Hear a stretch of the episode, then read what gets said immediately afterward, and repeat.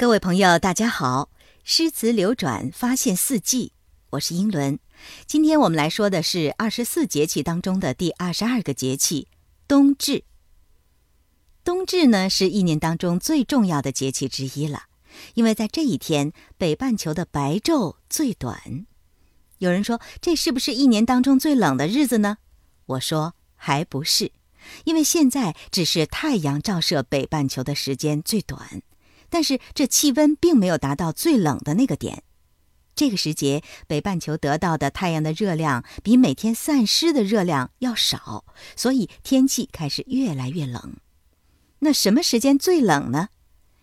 同学们有没有注意到，大人们经常念叨“数九寒天”？这个数九呢，就是从冬至这一天开始的，每九天是一个周期，数到了第三个九的时候，也就是三九了。那时候一般是咱们国家从南到北最冷的时候。可以肯定的是，这是一年当中最难熬的日子，但也是一年当中最值得纪念的日子。著名的英国诗人雪莱说过：“冬天已经到来，春天还会远吗？”一年当中白昼最短的一天已经到来，这不正好说明了从明天开始，白昼一天将比一天更长呢？美好的春天，现在估计已经打点好行装，准备向着我们的方向出发了。只不过，这路还有一段距离，这是不是令人激动啊？所以，在这个转化的日子里，我们得纪念一下。我要告诉你的是，这个冬至可是在两千五百年以前就被确定下来了。算一算是什么朝代呢？春秋时期。那么，在春秋时期，也就是说，在孔子那时候，就把冬至这一天作为岁首了，是一年的第一天。在这个时候，人们过冬至节来庆祝新的一年的到来。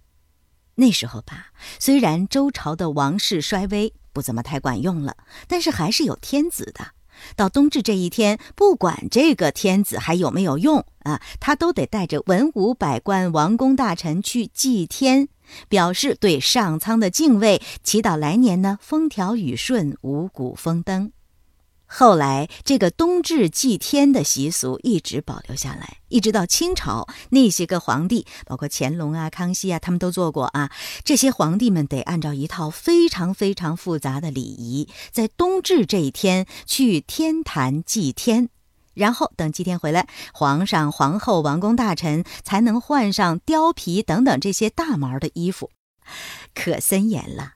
详细情况呢，你可以去听听英伦伦在喜马拉雅的另外一个专辑，叫《清宫的节日》，这里面有非常详细的介绍。哎呀，太复杂了，这里就不多说了。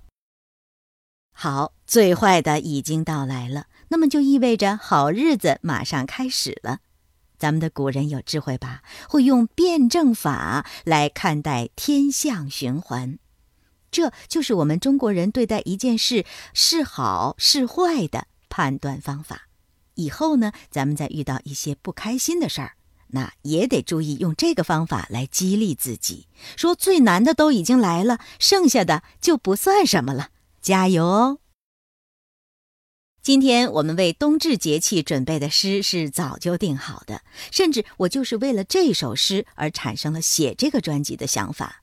这就是南宋大诗人陆游的《十一月四日风雨大作》。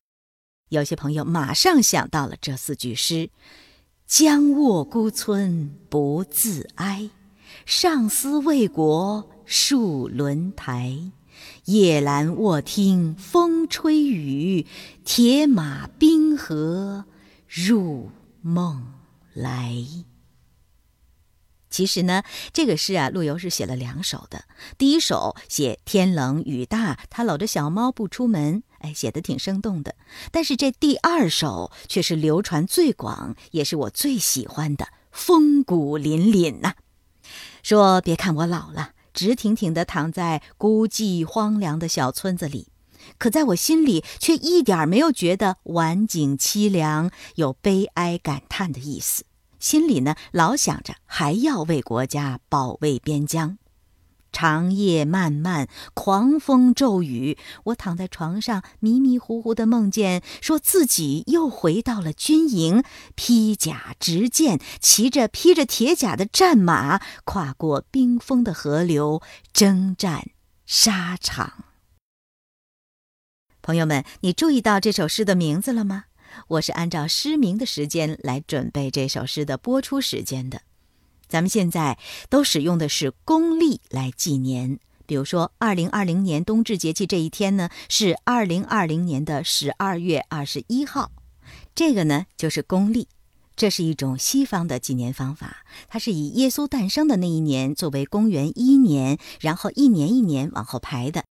其实呢，咱们中国啊原来有一套自己的纪年法。是农历，也叫阴历、月亮历，就是按照月亮的月相周期来安排的历法。比如说陆游写的这首诗，它的时间是在公元一一九二年农历的十一月四日。那么二零二零年冬至这天呢，是农历庚子年的十一月初七，就差三天。我估计啊，这八百二十八年过去了。自然景观方面呢，应该略有不同，但是大体上差不多。寒冷的凄风苦雨中，陆游在遥远偏僻的荒村里，躺在冷冰冰的床上，梦想着有一天自己还能继续上阵杀敌，为国报效。这首豪迈的小诗曾经令无数人感动。时间不论怎么算，怎么纪年，都会以一样的速度流走。不因为任何人而改变。